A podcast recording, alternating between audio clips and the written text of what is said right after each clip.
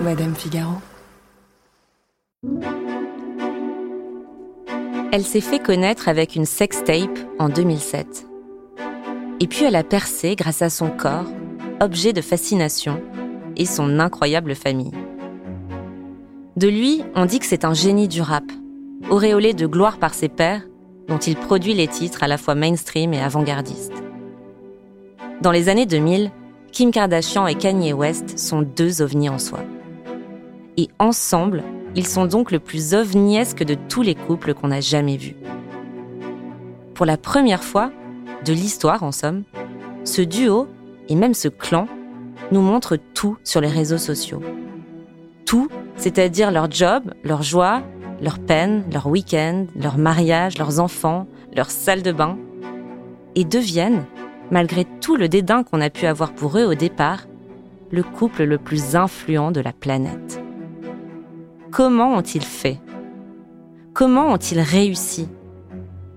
Comment ont-ils réussi, par exemple, à poser en couverture de Vogue en 2011, alors qu'à peine quelques mois plus tôt, ils étaient tous qu'Anna Wintour détestait Comment expliquer qu'on soit rentré dans leur vie avec tant de ferveur, suivant pas à pas leur quotidien parfois insignifiant et souvent grotesque? En quoi, quelque part, ont-ils réinventé le monde dans lequel on vit aujourd'hui? Je suis Marion Galiramuno, bienvenue dans Scandale. They say it seems like Angelina was planning this divorce for a while. I have no idea what you're talking about. More accusers of Epstein have come forward since the weekend. So many people around Britney are controlling her money. Did you make Kate cry? No. Brittany, can we do a quick picture with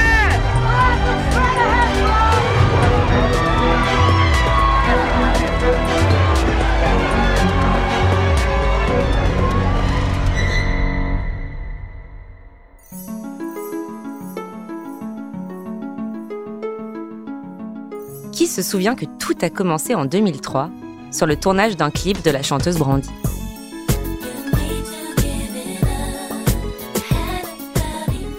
Brandy, oui, la chanteuse de The Boy Is Mine, superstar du RB dans les années 90, et disparue de la circulation depuis. En 2003, donc, Kanye West enregistre avec Brandy, dont Kim Kardashian est une amie. C'est sur ce tournage qu'ils se croisent et se recroisent quelquefois. De ce moment-là, Kim Kardashian se souvient juste que Kanye West n'arrêtait pas de demander Mais qui est cette Kim Kardashian? Il faut dire qu'à ce moment-là, Brandy est plus connue que les deux réunis. En deux mots, Kim Kardashian, c'est la fille de l'avocat d'origine arménienne Robert Kardashian, qui a entre autres défendu la star du football américain O.J. Simpson lors d'un procès mythique. Sa mère, Chris, l'élève avec ses deux sœurs, Courtney et Chloé, et son frère, Rob. Il représente ces familles aisées de la banlieue chic de Los Angeles, qui mettent des ensembles jogging rouges pour aller acheter une glace et ont une piscine et un cours de tennis à l'arrière de la maison. Cette famille Kardashian s'écroule pourtant en 1991, quand ses parents divorcent. Kim Kardashian a 9 ans. Un coup dur pour les enfants sans aucun doute, mais une bénédiction pour Chris, leur mère, qui se remarie seulement un mois plus tard avec l'athlète Bruce Jenner, star américaine du décathlon dans les années 70. À l'époque, il prend des hormones depuis 5 ans. Et Chris sait déjà que son mari veut devenir une femme. Il deviendra Caitlyn Jenner en 2015. De cette union, Kim Kardashian récupère deux demi-sœurs, Kendall Jenner et Kylie Jenner. Et donc en 2003, quand Kim Kardashian croise le chemin de Kanye West sur le tournage, elle a 23 ans. Elle n'est encore personne, si ce n'est une jeune femme riche, qui traîne avec Brandy donc, et passe ses nuits en boîte avec Paris Hilton.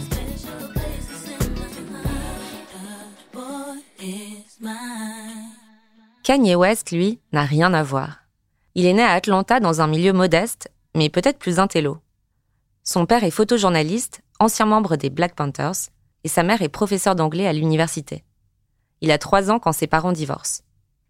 Avec sa mère, dont il est très proche, il grandit à Chicago et apprend le goût des mots et de la poésie. Malgré les études supérieures qu'elle imagine sans doute pour lui, il arrête l'école à 20 ans pour se consacrer au rap. Il devient beatmaker pour certains artistes, et alors même que son rêve est de devenir rappeur, là-dessus, on ne le prend pas au sérieux. En fait, Kanye West, à l'époque, c'est un peu le nerd du rap. Il a des parents éduqués, il a été à l'école, et en gros, il n'a pas connu les balles, la rue et la drogue. Du coup, c'est un peu compliqué avec les codes du milieu. Il n'a pas vraiment de street cred. Alors c'est d'abord en tant que producteur qu'il s'impose dans le milieu du hip-hop, en travaillant notamment aux côtés de Jay-Z. En octobre 2002, il dit avoir une révélation lors d'un grave accident de la route en pleine nuit à la sortie d'un studio d'enregistrement. Un accident qui aurait pu lui coûter la vie, mais il en sort avec la mâchoire fracturée à trois endroits. Il ne peut plus parler pendant quelques temps et pour lui, cet accident est le signe ultime qu'il doit continuer à rapper. Son premier titre et tube s'intitule Through the Wire, sous-entendu à travers le fil barbelé, celui qui a réarticulé sa mâchoire.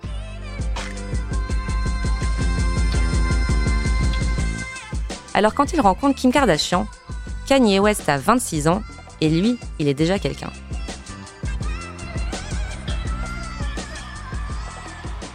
Et assez rapidement, enfin une fois qu'il a compris que le nom de famille de Kim était Kardashian et pas Kardashian, il devient obsédé par elle.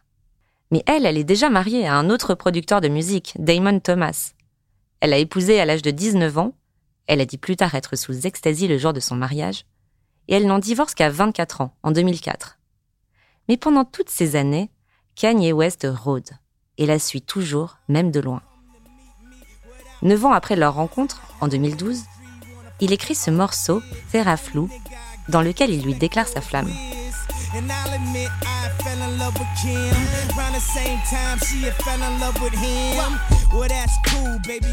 En français, les paroles, ça donne Je dois l'admettre, je suis tombée amoureux de Kim. Au moment où elle est tombée amoureuse de lui. Lui, c'est le basketteur Chris Humphries, qui devient le deuxième mari de Kim Kardashian en 2011. Dans le morceau, Kanye West dit aussi Il y a de la chance que Jay ne l'ait pas viré de l'équipe. Et Jay, c'est Jay-Z, qui possède à l'époque une partie du capital des New Jersey Nets, l'équipe de basket dans laquelle joue justement Chris Humphries. Bref, on comprend que Kanye n'a pas lâché l'affaire et que Chris Humphries est sur la sellette. Vous suivez? Ce qu'il faut retenir, c'est qu'après la sortie de ce morceau en 2012, Kanye West accède enfin au cœur de Kim Kardashian. Soit presque dix ans après leur première rencontre. Et en dix ans, ils ont beaucoup changé. Kim Kardashian est devenue la star de la télé-réalité que tout le monde connaît. On s'en rappelle pas forcément, mais son nom a d'abord percé au grand jour à cause d'une sextape. Une vidéo diffusée en 2007 et tournée avec son petit ami de l'époque, le chanteur J, frère de Brandy. À l'époque, tout le monde dit que c'est Kim Kardashian elle-même qui a fait fuiter la sextape, sous l'œil approbateur de sa mère Kris Jenner, devenue entre-temps sa manager. Quoi qu'il en soit, la sale affaire lui vaut aussitôt le mépris de l'élite américaine, mais elle lui offre aussi le premier rôle dans l'émission de télé-réalité L'incroyable famille Kardashian, lancée en 2007 aux USA. Le concept montrait sans filtre le quotidien de la famille Kardashian-Jenner, mais surtout celui des cinq filles dont les prénoms commencent par K, Courtney, Kim, Chloé, Kendall et Kylie. Le premier épisode est diffusé le 14 octobre 2007 sur la chaîne E! Entertainment et c'est un carton. Au bout d'un mois, c'est déjà l'émission la plus regardée chez les téléspectateurs de 18-34 ans. Kim Kardashian a 27 ans. Jitender Sedev est un expert en stratégie de marque. Il a écrit un best-seller sur le concept Kardashian. Et il m'a expliqué le succès de cette télé-réalité. Pour commencer, je pense qu'on n'avait jamais vu un casting avec des personnages comme ceux de la famille Kardashian. Elles étaient vraiment différentes. Et ce qui est encore plus flagrant, c'est que l'incroyable famille Kardashian nous a vraiment donné un aperçu authentique des coulisses de cette famille et de cette galerie de personnages. Et nous n'avons jamais rien vu de tel. Je pense qu'à cette époque, les gens avaient envie de voir quelque chose d'aussi authentique, aussi réel, drôle et aussi imparfait que nous tous. Je pense que c'est la raison pour laquelle le public a autant accroché. Mais Kim Kardashian, au-delà de son nom, au-delà de sa famille, c'est d'abord un corps. Un corps littéralement fascinant. À l'époque, quand les gens parlent d'elle, ils parlent d'abord de ses fesses. Jennifer Padjemi est journaliste et auteure du livre Féminisme et pop culture. Elle explique pourquoi ce corps détonne à une époque où on surfe encore sur Kate Moss et sa taille zéro. Pour résumer, euh, ce serait un corps euh, qui, à la fois, est très mince, mais en même temps très pulpeux dans, ce qu'on peut imaginer d'une féminité euh, exacerbée.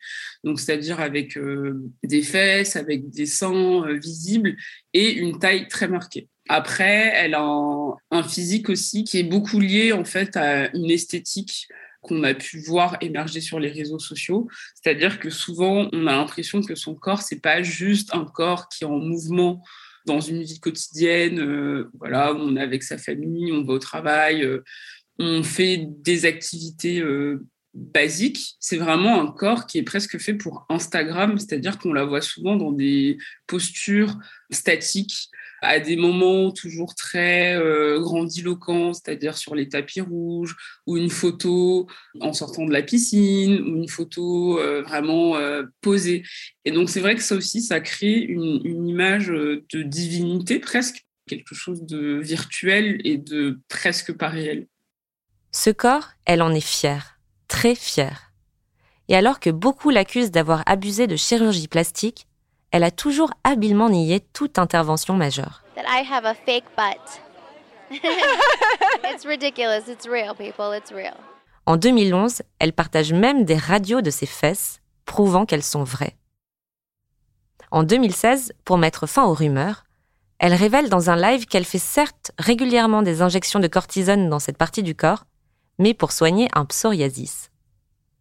En tout cas, ses fesses, plus que son nom, plus que sa famille, deviennent sa marque de fabrique et son principal outil marketing. En fait, ce qui est intéressant aussi, c'est que vu qu'on l'a connue via une sextape et que sa mère euh, s'en est servie en fait pour la pour la propulser euh, dans le monde de la télé-réalité et des célébrités, ça fait que son corps fait partie intégrante de son agenda euh, capitaliste, c'est-à-dire qu'elle utilise, elle l'a utilisé, elle utilise encore son corps pour vendre autre chose. Donc, c'est-à-dire vendre sa famille, vendre ses marques de maquillage, vendre des vêtements, vendre en fait tout un lifestyle qui représente en fait Kim Kardashian. Quant à Kanye West, il est tout simplement devenu un performeur hors norme. Son premier album sort en 2004, un an après sa rencontre avec Kim. Il est intitulé The College Dropout et sacré album de l'année par le New York Times et Time Magazine. Les deux suivants, Late Registration et The Graduation, ont enchaîné les nominations aux Grammy Awards et les records de vente. Il est extrêmement riche et a enfin une place parmi les rappeurs. Mais lui aussi dénote auprès du grand public, ou plutôt déroute par son comportement parfois imprévisible comme lorsqu'il a interrompu le discours de remerciement de Taylor Swift en 2009, en affirmant que selon lui, c'est Beyoncé qui aurait dû remporter le MTV Video Music Award du meilleur clip. Merci beaucoup de m'avoir donné la chance de remporter un Video Music Award. Je... Yo Taylor, je suis très heureux pour toi. Je vais te laisser finir. Mais Beyoncé avait l'un des meilleurs clips de tous les temps l'un des meilleurs clips de tous les temps. C'était pas possible de faire ça. Les gens se disaient de quoi il se mêle Et à l'époque, ça met un gros coup à sa réputation. Et donc Kim Kardashian et Kanye West se croisent pour de bon en 2012, après le mariage éclair de Kim avec le fameux Chris Humphries, qui a duré seulement 72 jours. Et c'est Kim, contre toute attente, qui prend les devants. Elle le racontera plus tard. J'ai appelé Kanye parce que je savais que mon mariage avait été très dur à vivre pour lui. Au début, je pensais qu'il allait m'appeler tout de suite après avoir appris que j'étais célibataire, mais il ne l'a pas fait. Après ça, il m'a invité à Paris et la magie s'est produite. Kim a 32 ans à l'époque? Kanye en a 35. L'officialisation en bonne et due forme se fait bien sûr dans un épisode de la télé-réalité familiale. Et bizarrement, la première chose que fait Kanye West, C'est un grand ménage dans la garde-robe de Kim Kardashian. Voilà ce qu'elle dit à l'époque. J'ai toujours cru que j'avais du style jusqu'à ce que je rencontre mon mari et qu'il me dise que je n'avais aucun goût. Il a été très bienveillant et il a fait un grand nettoyage dans ma garde-robe. J'avais probablement environ 200 paires de chaussures et à la fin, il ne m'en restait plus que deux. Résultat, Kim Kardashian passe d'un look de reine de promo, un peu vulgaire et bariolé, à base de jeans rentrés dans les bottes, de vestes zébrées à strass ou encore de mini-robes à froufrou, à un style pointu, minimaliste et sportswear qui devient sa marque de fabrique pour les années à venir.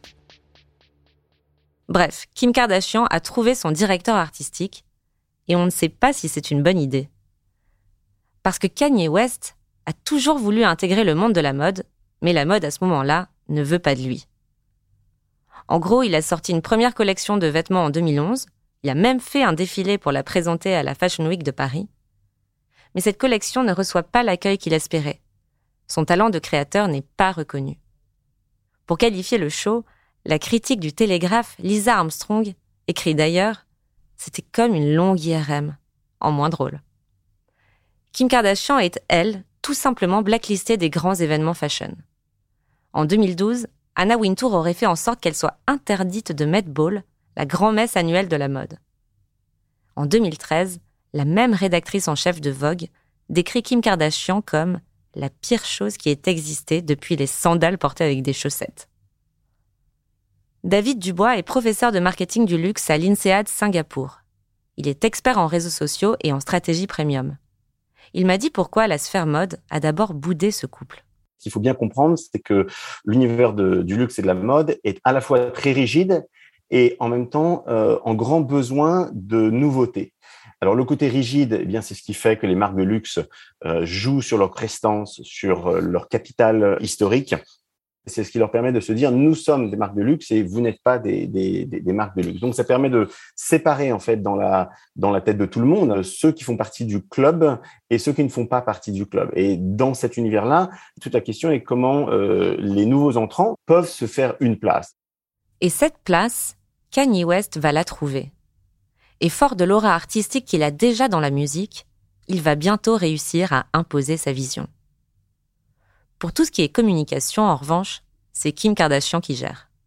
Elle, elle lui a apporté quelque chose de peut-être plus contemporain, euh, dans le sens où Kanye West est un pont de la musique, mais pouvait rester niche euh, dans certains aspects il y a quelques années. C'est-à-dire qu'il était connu euh, d'un certain type de public, mais pas forcément des plus jeunes. Et donc, à la fois, Kim Kardashian lui a apporté cette, cette aura on va dire, plus moderne plus jeune ou plus mainstream. Et, lui, en revanche, il lui a apporté une stricte crédibilité, euh, comme on dit, ou en tout cas une, crédibilité euh, de la sphère euh, que elle, elle avait du mal à atteindre. Pourquoi? Parce que estampillé télé-réalité, estampillé femme pas très classe, estampillé vulgaire, il lui a apporté en fait cette aura ou cette légitimité plus sérieuse qu'on ne lui accordait pas forcément auparavant.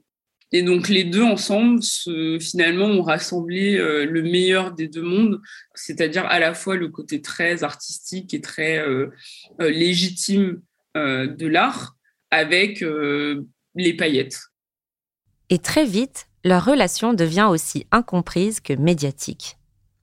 Le 6 avril 2013, lassé des critiques sur sa prise de poids, Kim Kardashian poste fièrement une photo d'elle sur Instagram, t-shirt relevé, ventre arrondi apparent.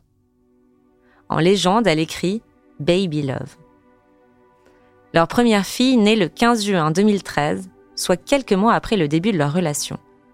Elle s'appelle Northwest, oui comme Nord-Ouest, et là encore, personne ne comprend vraiment ce qu'ils ont voulu dire. Dans l'incroyable famille Kardashian, Kim Kardashian, qui confie tout, confie donc aussi sa grossesse compliquée et inquiétante. Elle raconte qu'elle a souffert de placenta accreta, une anomalie du placenta qui fait qu'il ne se détache pas au moment de l'accouchement. Une anomalie très rare qui touche seulement trois grossesses sur mille. Elle le raconte très crûment sur son blog. Mon docteur a dû introduire son bras en moi et détacher le placenta à la main en s'aidant de ses ongles pour le décoller. Ma mère pleurait, elle n'avait jamais rien vu de tel. Mon accouchement avait été plutôt facile, Mais subir ça, ça a été une des expériences les plus douloureuses de ma vie. Pour raconter tout ça, tout comme pour dévoiler les premières photos du bébé, le couple ne passera pas par les médias traditionnels. Ce qui ne veut pas dire qu'ils ne veulent pas communiquer, ou qu'ils veulent désormais vivre leur vie privée en toute intimité. C'est même tout le contraire. Et à partir de là, chaque parcelle de leur vie est exposée au grand jour, mais via leur propre réseau. Jitander Sedev explique à quel point cette nouvelle façon de communiquer séduit soudain. Je pense que la force de Kim Kardashian sur les réseaux sociaux, c'est qu'elle communique d'une manière incroyablement authentique. Elle n'a pas peur d'être elle-même. Elle n'a pas peur de dire au monde qui elle est, quel est son système de valeurs, ce qu'elle aime et ce qu'elle défend. Elle n'a pas froid aux yeux, vous savez. Elle n'a peur de rien. Je veux dire, qui ne veut pas être aussi libre que Kim Qui ne veut pas s'assumer autant qu'elle Parce que oui, Kim Kardashian est la première à s'assumer autant. Elle a passé des années dans l'ombre de Paris Hilton et elle a tout retenu. Et là, c'est son tour. C'est à elle de devenir l'influenceuse numéro 1. François Saltiel est le journaliste et le producteur de l'émission Le meilleur des mondes sur France Culture. Il explique très clairement que tout ça n'aurait pas été possible sans l'avènement des réseaux sociaux. Ce que les réseaux sociaux ont changé par rapport à la communication euh, des vedettes et des stars, c'est qu'elles deviennent finalement maîtres de leur récit.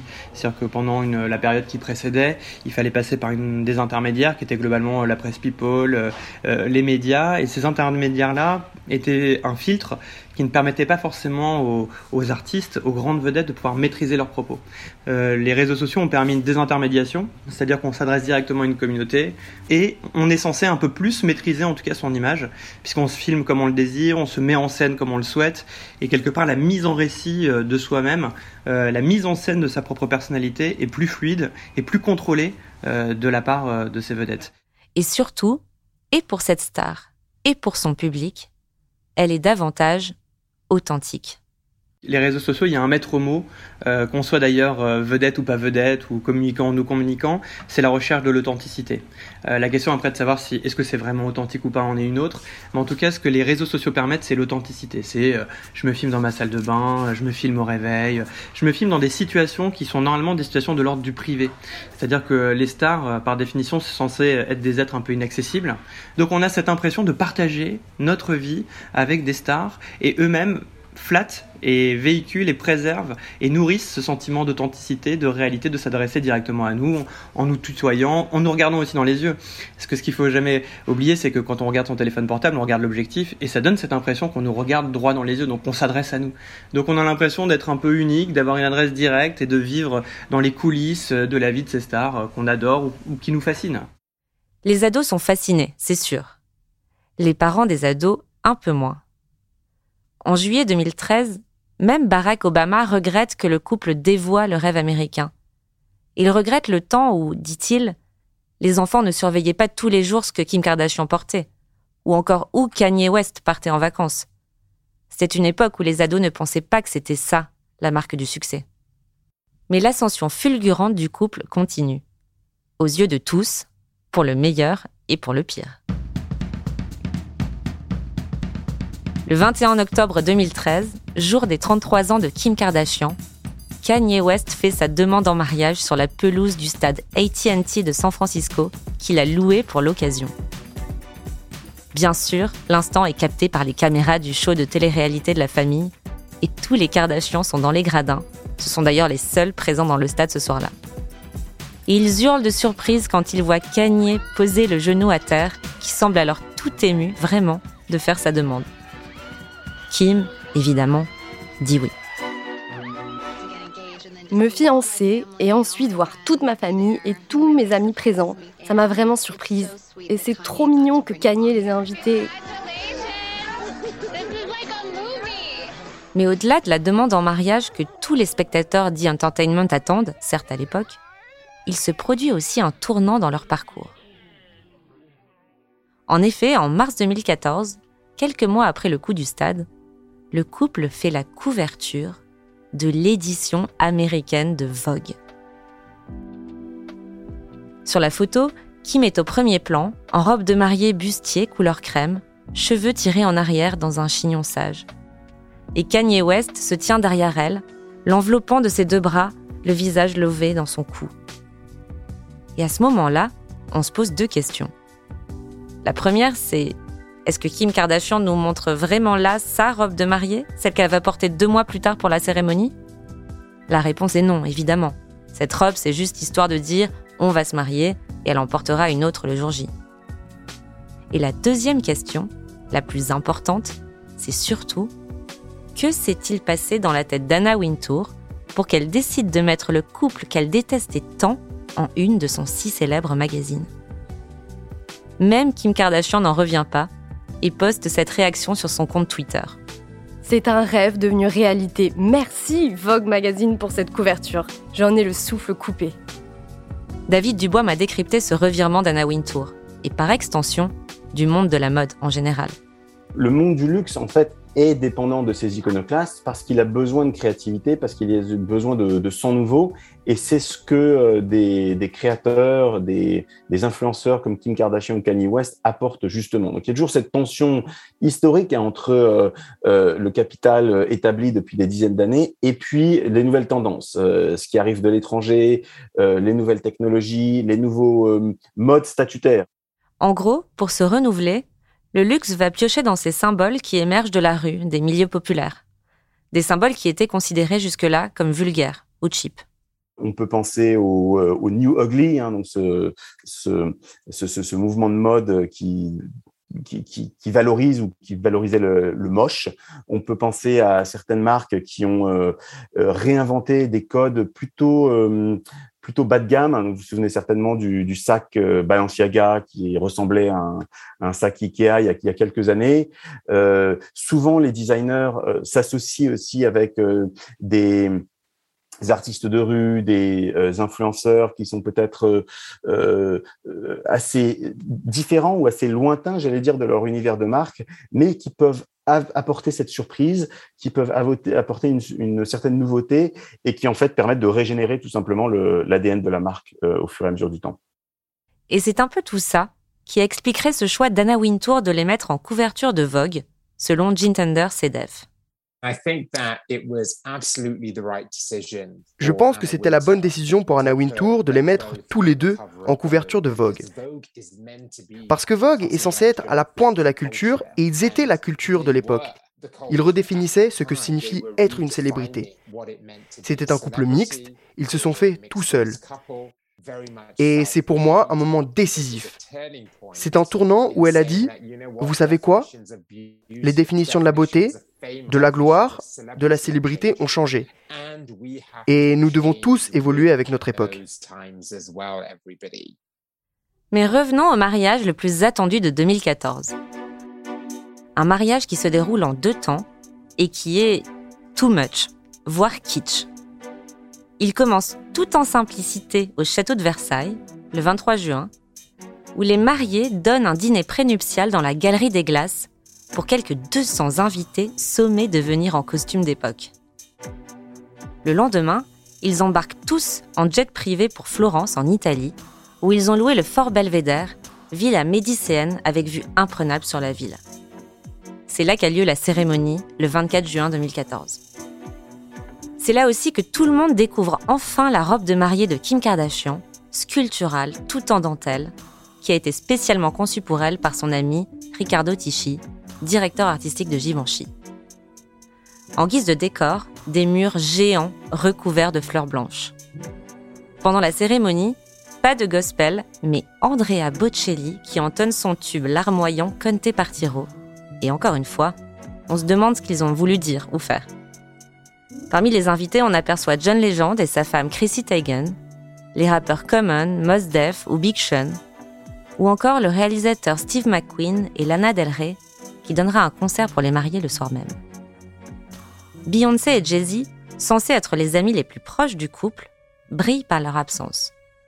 On dit que Beyoncé ne veut rien avoir, de près ou de loin, avec l'image controversée selon elle de Kim Kardashian. La photo du baiser scellant leur union est à l'époque et pour longtemps la plus likée sur Instagram. François Saltiel analyse ce moment et ce baiser justement. En fait, il faut jamais oublier qu'on a affaire quand même à deux individus qui sont des, storytellers de génie. Il s'agit de deux vedettes internationales euh, qui ont grandi avec les réseaux sociaux, qui ont grandi avec la télé qui se sont façonnés avec euh, ces nouveaux codes et qui racontent même des histoires dans leur parcours personnel et dans leur carrière, que ce soit euh, des chansons, des clips, des musiques, des vidéos, des entreprises, des émissions. Enfin, je veux dire, on a affaire à des producteurs de contenu. Donc, quand vous faites la rencontre entre ces deux marques, parce que c'est aussi des marques. Hein. Ils ont fondé d'ailleurs un empire commercial sur leur nom. Donc quand vous avez la rencontre de deux marques euh, qui savent très bien ce qu'elles font, qui sont des, des, maîtres du storytelling et qui en plus racontent une troisième histoire, leur couple, parce que finalement c'est 1 plus 1 égale 3, on a une troisième histoire qui est leur relation, bah, évidemment euh, c'est comme une belle série, quoi. c'est-à-dire qu'il y a des hauts, il y a des bas, il y a des crises et puis c'est sans doute pas terminé. Donc euh, ce baiser il est évidemment pensé. Évidemment qu'au moment où ils s'embrassent et qu'avant de publier euh, la photo sur Instagram, je pense qu'ils espèrent tous les deux se dire on va casser Internet. C'est-à-dire qu'on va faire un grand coup. C'est quasiment comme une sortie de film, une sortie de disque, une sortie de clip. Ils savent et ils l'attendent. Un baiser aussi pensé que leur contrat de mariage, sans doute, dont le site Radar Online diffuse les détails en mars 2014. Aux US, on appelle ça un accord prénuptial, une pratique courante chez les célébrités et il prévoit notamment qu'en cas de divorce, Kim Kardashian recevra 1 million de dollars par année d'union avec Kanye West. Et ce, dans la limite de 10 millions de dollars. Par ailleurs, c'est à elle que reviendrait leur maison de Bel Air, et elle seule qui serait bénéficiaire de l'assurance vie de son mari, d'une valeur de 20 millions de dollars. On peut se demander pourquoi Kim Kardashian serait si gâtée sur le contrat, alors même qu'à l'époque, sa fortune s'élève quand même à 40 millions de dollars, contre une centaine de millions pour Kanye. Mais en réalité, on dit qu'il est prêt à tout pour sa femme, qui exerce toujours sur lui une absolue fascination. C'est donc Kim Kardashian qui aurait établi les termes du dit contrat. Le 5 décembre 2015, Kim Kardashian accueille son deuxième enfant à 35 ans, après une grossesse de nouveau très éprouvante. Il y a encore cette histoire de placenta à Creta, cette anomalie du positionnement du placenta sur l'utérus, mais cette fois, elle est aussi victime d'une prééclampsie, une pathologie de la grossesse caractérisée par une hausse de la pression artérielle et liée au placenta elle aussi. Bref, les médecins l'avertissent qu'une autre grossesse serait extrêmement risquée. Kim Kardashian confie sa détresse sur son blog quelques semaines avant l'accouchement. J'ai le sentiment d'avoir eu tous les problèmes médicaux qu'on puisse avoir et ça m'inquiète énormément. Je suis un peu plus anxieuse pour cette grossesse parce que je sais ce qui m'attend et certains ennuis que je vais rencontrer sont inévitables. Mon accouchement présente des risques élevés et tout cela m'angoisse. Quelques mois plus tard, un autre événement vient bouleverser la vie de Kim Kardashian. On l'a appris euh, très tôt ce matin, la vedette de télé-réalité Kim Kardashian attaquée cette nuit euh, dans un hôtel à, Paris, dans sa chambre. Elle était euh, dans la... On est le 3 octobre 2016. Il est 2h30 du matin et Kim Kardashian est dans sa suite de l'hôtel de Pourtalès, résidence secrète de star dans le 8e arrondissement de Paris. Là, elle est attaquée à main armée par cinq hommes cagoulés portant des blousons avec des écussons de police.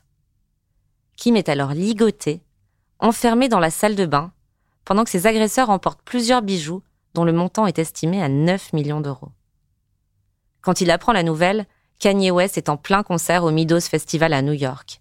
Et il interrompt la représentation pour se rendre en urgence à Paris aux côtés de sa femme.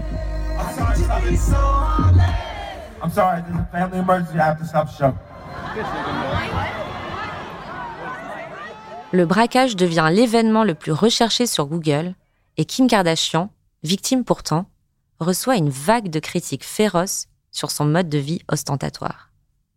Elle est sous le choc. On ne la voit plus, ni à la télé, ni sur les réseaux sociaux, ni nulle part pendant trois mois. Autant dire l'équivalent d'une décennie pour une influenceuse. De son côté, Kanye West non plus ne va pas bien.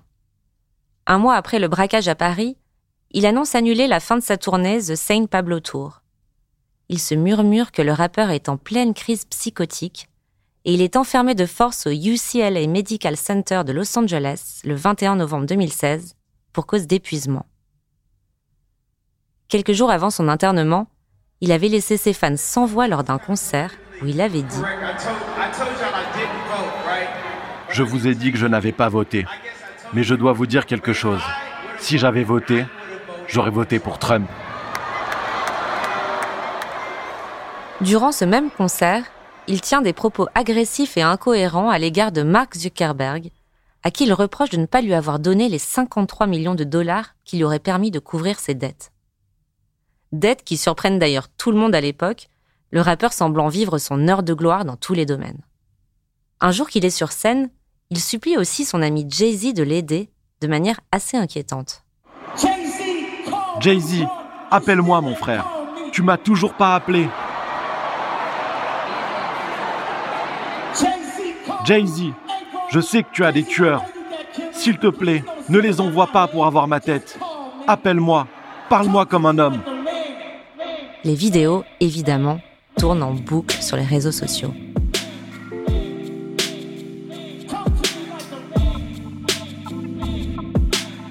Bref, 2017 ne s'annonce pas mieux que 2016 pour les Kardashian West. En avril, Kim annonce dans un épisode de l'incroyable famille Kardashian qu'elle a subi une opération de l'utérus afin de pouvoir mener à bien une autre grossesse. Mais l'opération a échoué. Elle le révèle sans filtre sur son blog. Je ne peux pas avoir d'autres enfants, c'est ça le pire. Elle annonce alors envisager de faire appel à une mère porteuse. Et en 2017, c'est assez nouveau de communiquer autant sur ce processus de GPA. Le 15 janvier 2018, Kim Ye, comme le couple est surnommé par les gens qui les suivent, accueille leur troisième enfant. C'est une fille, prénommée Chicago, et elle est donc issue d'une mère porteuse. Kim Kardashian a 38 ans et Kanye West 41 ans. Ils accueilleront le quatrième, un garçon du nom de Psalm, un an plus tard, toujours par GPA. Mais le doux petit nuage de bonheur familial dégonfle vite. En mai 2018, quelques semaines après la naissance de Chicago, Kanye West fait une nouvelle déclaration choc lors d'une émission diffusée sur TMZ. On entend parler de l'esclavage qui a duré 400 ans. Pendant 400 ans, ça ressemble à un choix. Un mois plus tard, il révèle sa bipolarité en en faisant la thématique principale de son huitième album intitulé Ye. Sur la pochette, on peut lire Je déteste être bipolaire, c'est génial. Et c'est sans équivoque. Dans le morceau Wooden Leave, le rappeur confesse notamment avoir failli perdre Kim Kardashian après ses déclarations borderline de ces deux dernières années.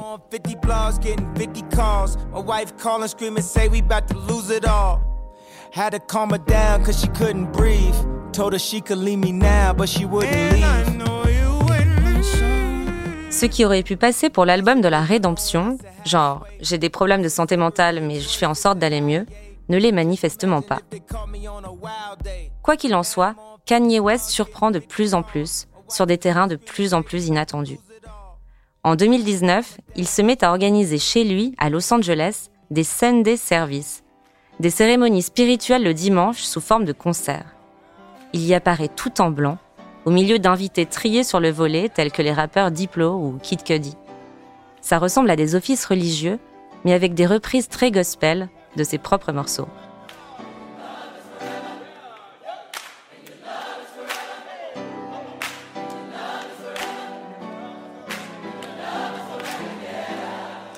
En avril, il crée l'événement au festival de Coachella en animant une messe géante en plein air où il se fait humblement appeler Yeezus, contraction de Yeezy, son surnom, et de Jesus, oui.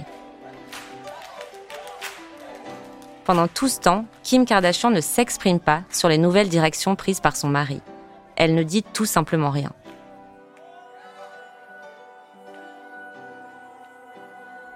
Pourtant, les choses ne s'arrangent pas.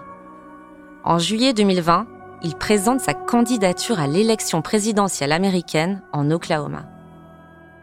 Il s'autoproclame candidat de Dieu.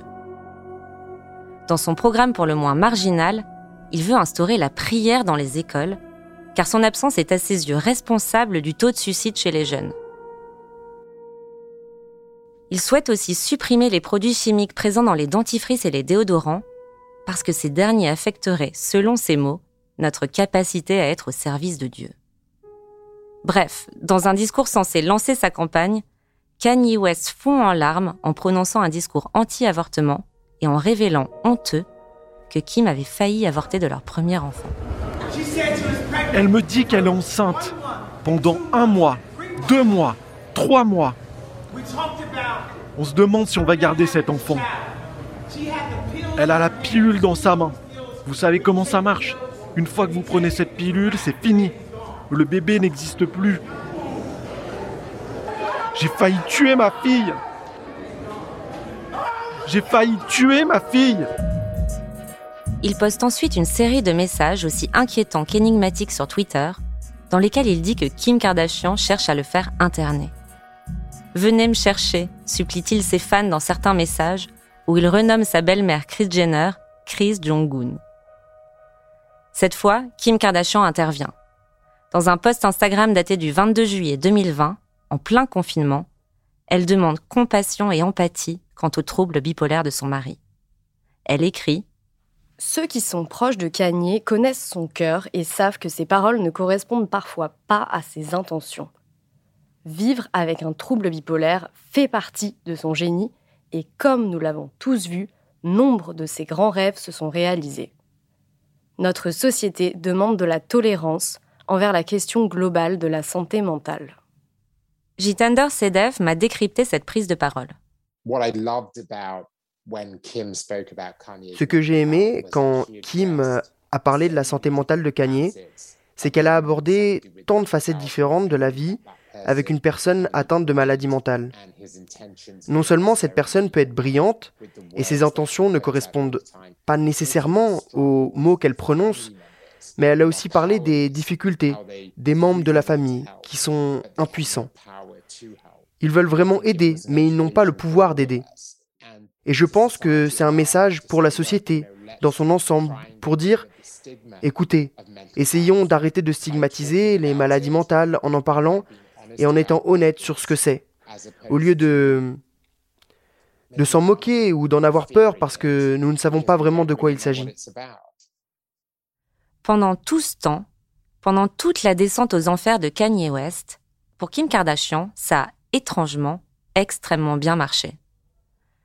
Passé le choc du braquage de 2016, dont on a finalement arrêté les auteurs, 12 hommes connus du grand banditisme, dont le procès n'a toujours pas eu lieu aujourd'hui, Kim Kardashian s'est relevée. En juin 2017, elle lance sa marque de beauté, KKW Beauty, et génère 14 millions de dollars de bénéfices en 4 minutes, le temps que les 300 000 produits disponibles soient en rupture de stock. Après avoir fasciné, interloqué et surpris, son corps est devenu pour beaucoup d'adolescentes un modèle, un statement. Adoré, mais aussi beaucoup questionné. Avec ses courbes exagérées et façonnées par la chirurgie plastique, Kim Kardashian impose de nouveaux codes qui jouent avec les frontières. Elle est d'ailleurs régulièrement accusée d'ambiguïté raciale, voire d'appropriation culturelle, comme me le raconte ici Jennifer Padjemi.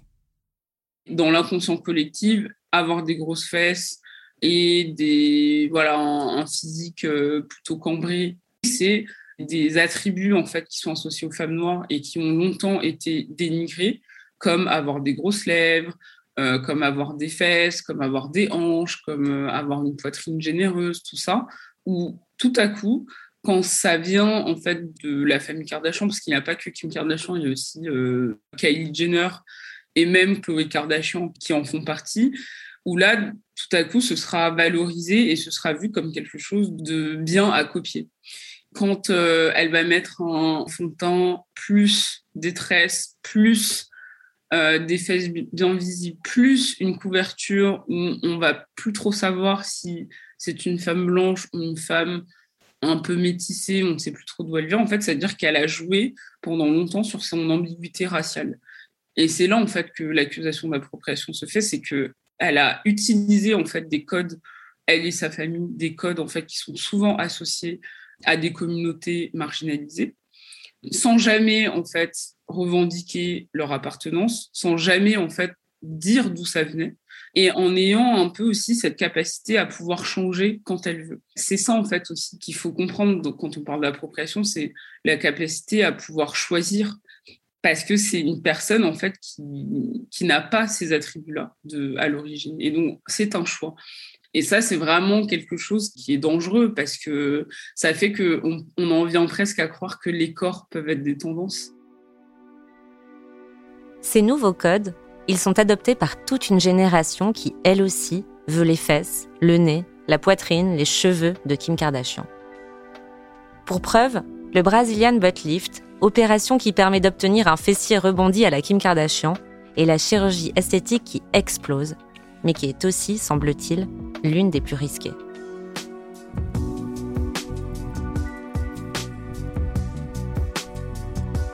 Le 19 février 2021, la presse américaine annonce que Kim Kardashian a entamé une procédure de divorce avec Kanye West. Elle évoque le traditionnel différent irréconciliable dans les papiers officiels déposés au tribunal de Los Angeles. Au vu des débordements plus ou moins récents de Kanye West, ce n'est une surprise pour personne. Au dire de certains, ils vivent déjà séparément depuis plusieurs mois, lui dans son ranch dans le Wyoming et elle dans la résidence familiale en Californie. C'est le troisième divorce de Kim Kardashian, qui a 41 ans. Mais le premier pour Kanye West, qui ne cache pas son intention de récupérer sa femme. Leurs quatre enfants, quant à eux, sont encore jeunes. North, leur fille aînée, a 7 ans.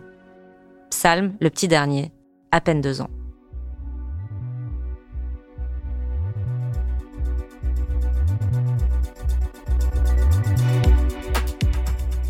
Quelques mois plus tard, en octobre 2021, Kim Kardashian rencontre Pete Davidson lors d'un sketch dans la célèbre émission Saturday Night Live. Pete Davidson, c'est un humoriste, il a 27 ans, 13 ans de moins que Kim, il a l'allure d'un skater sous acide et il travaille pour l'émission diffusée sur NBC. Mais il est surtout connu pour avoir eu mille conquêtes sur la colline de Hollywood. Il est sorti avec Ariana Grande, Kaya Gerber, la fille de Cindy Crawford, Margaret Qualley, la fille d'Andy McDowell, et Phoebe Dynevor, la star de la chronique des Bridgerton. Dans le sketch, Kim et Pete doivent mimer les personnages de Jasmine et Aladdin le temps d'un baiser. Et le magazine People dit que Kim Kardashian aime tout de suite l'étincelle de l'humoriste. Alors, tu vas m'embrasser, oui ou non? Évidemment, Jasmine.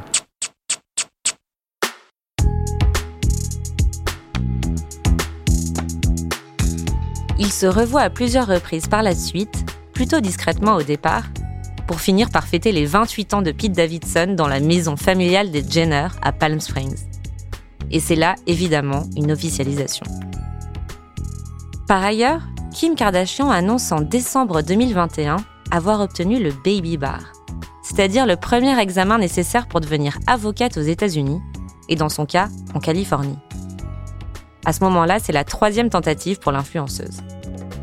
Dès 2019, elle avait parlé de son souhait de devenir avocate, comme son père. Elle avait notamment confié vouloir s'investir auprès des détenus. Cela fait d'ailleurs plusieurs années qu'elle œuvre en faveur de la libération de personnes injustement punies, notamment à travers le documentaire The Justice Project, sorti en 2020. Certains lui prêtent même des ambitions politiques. Et c'est vrai qu'un type comme Pete Davidson, petit rigolo de la télé américaine et Don en couvert de tatouages, ne semble pas coller à cette nouvelle aura de sérieux qu'elle veut se donner. En fait, pour Jennifer Padjemi, cette relation symboliserait pour Kim une nouvelle jeunesse. Pete Davidson, il lui apporte vraiment un côté cool euh, ou plus léger que qu'avec Kanye West. En fait, il y avait moins ça parce que quand on a un power couple, il y a toujours cette idée en fait d'avoir un statut toujours très calibré, c'est-à-dire très pointu. Il faut être euh, tel défilé, il faut être à la pointe des tendances, il faut qu'on traîne avec telle personne, il faut qu'on se montre de telle manière. Et c'est un travail d'image. On les voit jamais dans des moments euh, euh, très naturels, voilà, où ils sont explosés de rire, où ils ont des moments euh, très joyeux. Alors que là, de ce qu'on peut voir avec Pete Davidson, c'est qu'elle a l'air d'avoir quelque chose de plus léger, de plus proche en fait des relations classique, en fait, euh, moins power couple. Euh, et puis surtout, elle, est beaucoup plus connue que lui. C'est-à-dire que là, il y a presque un ascendant en fait sur lui. Il est plus jeune, il n'a pas d'enfant. C'est intéressant en fait de voir comme si c'était une nouvelle jeunesse aussi pour elle en fait. Mais ce qui implique euh, forcément aussi un nouveau style, une nouvelle manière de se présenter, puisque c'est aussi une image en fait qu'elle veut avoir. C'est-à-dire prendre une photo Instagram, on a mangé des pizzas, c'est contrôlé. C'est quelque chose de totalement ficelé, mais qui montre une nouvelle dynamique, euh, qui montre une Kim euh, beaucoup plus espiègle, on va dire. En fait, Kim Kardashian, elle est toujours à analyser selon son style, selon la personne avec qui elle est, ce qu'elle veut faire. C'est-à-dire, c'est quoi l'enjeu du moment? Est-ce que c'est promouvoir sa marque? Est-ce que c'est promouvoir euh, leur nouvelle émission? Est-ce que c'est mettre en avant tel aspect professionnel? En fait, il y a toujours une raison. Et c'est jamais anodin. En parallèle de ce nouveau positionnement, sa rupture avec Kanye West se fait dans la douleur. Et comme toujours avec ce couple, directement sur la place publique. En février 2022, Kanye West commence à harceler Kim Kardashian et Pete Davidson sur les réseaux sociaux. Il y a notamment deux vidéos qui ont choqué, sur lesquelles on voit un sosie de l'humoriste en train de se faire torturer. Moins flippant, mais tout aussi too much, cette photo que Kanye West poste sur Instagram le 14 février, montrant un pick-up noir littéralement rempli de roses. En légende, il écrit My vision is crystal clear. En français, ma vision est claire comme de l'eau de roche. Celle de Kim Kardashian aussi, visiblement, qui ne répond pas. C'est un peu gênant d'assister à tout ça, cette rupture, cette tentative désespérée de Kanye West de regagner le cœur de sa femme. Mais c'est aussi normal d'y assister. Selon François Saltiel, ça ne pouvait pas être autrement. Le fait que qu'on ait euh, Kanye West et Kim Kardashian qui se séparent euh, en direct, on pourrait dire sur les réseaux sociaux, ça raconte tout simplement leur, euh, leur, euh, leur aptitude à faire de leur vie un spectacle permanent. Et c'est évident qu'on ne pouvait pas, nous, euh, spectateurs de leur vie et de leur intimité, ne pas assister à un événement aussi fort que la rupture. On a deux acteurs, deux comédiens de la vie réelle qui participent à ce qu'on appelle l'extimité, c'est-à-dire l'expression publique de leur intimité. C'est un concept d'extimité, de rendre public ce qui est censé être intime. Et du coup, on peut se poser la question, est-ce que c'est toujours de l'intime? Je ne crois pas. Quoi qu'il en soit, Kim Kardashian semble être définitivement passée à un autre chapitre de sa vie. Le 2 mai 2022, elle arrive au Met Gala avec Pete Davidson, teinte en blond platine et vêtue de la robe iconique portée par Marilyn Monroe en 1962. Elle aurait perdu 7 kilos pour la porter. C'est une robe de Marilyn Monroe. Elle a 60 ans et elle l'a portée quand elle a chanté Happy Birthday au président John Fitzgerald Kennedy en 1962. Et c'est clairement l'apogée de la nouvelle opération marketing de Kim. C'est la nouvelle ère de Kim Kardashian où elle est en train de passer à autre chose et elle est en train de nous montrer. Marilyn Monroe était une icône vraiment blanche américaine qui est loin quand même de ce qu'elle nous a montré pendant dix ans.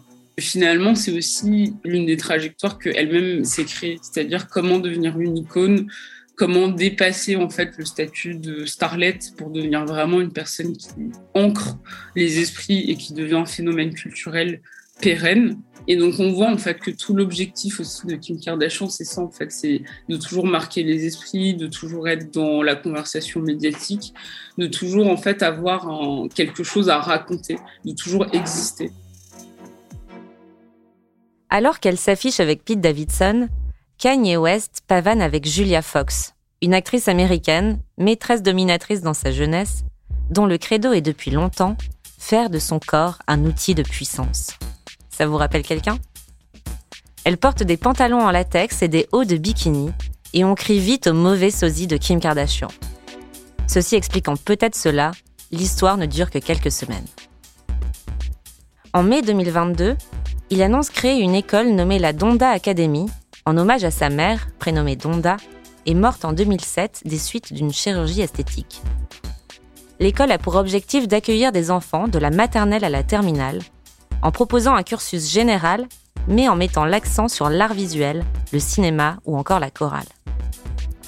Côté musique, Kanye West a, entre sa rupture et aujourd'hui, sorti deux albums. Donda en 2021, juste après son divorce, et Donda 2 en février 2022. Le premier est un énorme succès, preuve que les créations de Kanye West hystérisent toujours autant. Le second, lui, n'est pas distribué sur les plateformes musicales en ligne, mais uniquement via une petite enceinte connectée vendue par Kanye West lui-même. Façon pour lui de lutter contre l'oppression de l'industrie musicale. Donda 2, du coup, est vendu 200 dollars.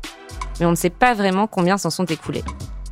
En parallèle, le label Yeezy, créé par Kanye West et fort de son association avec Adidas d'abord, puis avec Gap, est devenu un acteur qui pèse sur le marché des sneakers. Un article de New York Times disait en 2019 que Yeezy devait dépasser 1,3 milliard de dollars de chiffre d'affaires dans l'année. Preuve que Kanye West a vraiment réussi dans la mode. Un succès dû à son génie créatif sans doute, mais aussi, surtout, à son mariage avec Kim Kardashian, à l'équipe aussi audacieuse qu'ultra stratégique qu'il a formée avec elle. Et sur laquelle tous les deux continuent à surfer. Kimie, ça a été un mariage d'amour, mais aussi, comme on le disait au départ, l'alliance entre deux ovnis dans le monde de la pop culture. Financièrement, cette alliance a été un carton. La fortune de Kanye West, estimée autour d'une centaine de millions de dollars en 2010, s'élève aujourd'hui, selon Forbes, à 2 milliards de dollars. Celle de Kim Kardashian atteint fin 2021 1 milliard de dollars. Elle proviendrait notamment de sa société de cosmétiques KKW Beauty et de sa marque de sous-vêtements Skims, créée en 2019. Par ailleurs, chaque publication sponsorisée postée sur ses réseaux sociaux lui rapporterait 1 million de dollars. Kim Kardashian et Kanye West, en fait, c'est un peu le renouveau de l'American Dream. Et même si certains pensent qu'ils ont détruit ce rêve, justement, que leur réussite est due à leur image, à leur mise en scène, et non à leur travail et à leur mérite, en fait, on ne peut pas vraiment dire ça. Parce qu'ils ont en eux les codes traditionnels de la réussite américaine. Ils se les sont juste réappropriés. Ils les ont fait fondre, les ont distordus et les ont remodélisés avec les codes de leur époque. Et aujourd'hui, toute la jeune génération rêve comme eux. Sur le plan du business, ils ont clairement hérité d'une logique capitaliste, orientée vers la réussite matérielle par exemple. Mais ils ont utilisé de nouveaux canaux pour y arriver. Le hip-hop, la télé-réalité ou les réseaux sociaux. Sur le plan personnel, certes, ils forment un couple mixte, leur vie privée est surexposée, ils ont deux enfants par GPA, ils parlent ouvertement de la santé mentale de Kanye West. Mais ils ont quand même repris tous les codes de la famille traditionnelle, le soutien mutuel, la fidélité, la religion, un beau mariage, des enfants. Jitander Sedef m'a dit à quel point ils ont défini un modèle de réussite. Je pense que Kim et Kanye ont redéfini le rêve américain. D'un côté, ils ont incroyablement bien réussi et les gens aspirent toujours à être comme eux. Aux États-Unis en particulier, mais aussi dans le monde entier. Et d'un autre côté, ils nous ont aussi montré qu'ils ne sont pas parfaits, qu'ils sont humains et qu'ils ont des défauts comme tout le monde. Et ce genre de contraste est incroyablement attrayant. Car ce sont vos imperfections qui vous rendent parfait aujourd'hui. Et je crois que c'est cela qui les rend très attachants et très inspirants, ensemble comme séparément. Parce que finalement, si ce couple fascine autant, au-delà de toute sa marginalité, c'est surtout, selon François Saltiel, parce qu'il est totalement en phase avec les problématiques de notre époque les problématiques de l'époque, si on les résume, c'est quoi? C'est euh, une volonté de euh, progressiste, inclusive, des minorités, euh, féministes, et puis après, quand même, la volonté de, réussir en s'affranchissant des codes. Il y a aussi chez ces deux personnes la volonté de pas être dans le sérail, de pas être dans la norme. Ils le revendiquent d'ailleurs. Donc il y a aussi un petit côté cavalier solitaire, un petit côté bad boy aussi dans leur manière de faire, qui est de dire voilà, on réussit, mais on réussit euh, seul et contre tous, et en s'affranchissant aussi de la norme, des codes et ce qu'on attend de nous. On réussit parce qu'on arrive à assumer qui on est, même si ce qui on est peut déranger.